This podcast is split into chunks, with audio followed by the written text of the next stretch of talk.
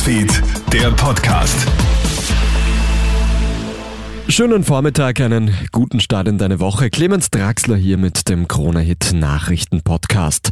Bitte pass beim Lüften gut auf, wenn kleine Kinder daheim sind. Heuer sind in Österreich bereits acht Kinder durch Stütze aus dem Fenster verletzt worden.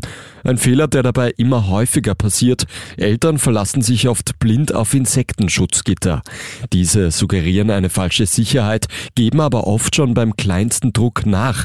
Davor warnt Johanna Trauner-Kahner vom Kuratorium für Verkehrssicherheit. Katzen, Fliegenschutzgitter sind keine geeigneten Schutzmaßnahmen. In keiner Form halten die Kinder und das Gewicht von Kindern aus.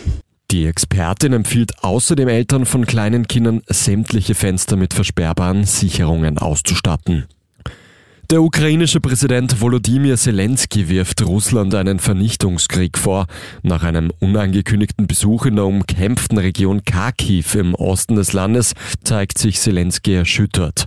Der Präsident spricht von schweren Schäden in der Stadt Kharkiv und berichtet von Zerstörung im Donbass.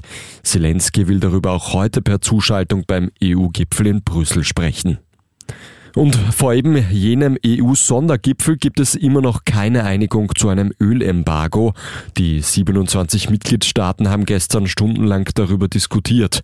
Zwar würde es eine Einigkeit geben, dass russisches Öl langfristig von den europäischen Märkten verbannt wird. Wie das umgesetzt werden soll, ist aber noch nicht klar, heißt es. Und was unternimmt deine Uroma so am Wochenende? Eine 103-jährige Schwedin hat gestern in Motala einen Weltrekord als älteste Tandem-Fallschirmspringerin aufgestellt.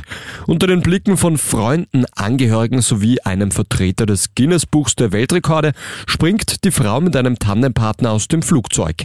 Beim Aufstehen braucht die 103-jährige dann wieder ihren Rollator.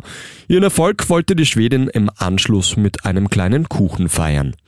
Das war's auch schon mit dem Update aus unserer Nachrichtenredaktion. Ein weiteres gibt's dann wieder am Nachmittag. Einen schönen Tag noch. Krone Hits, Newsfeed, der Podcast.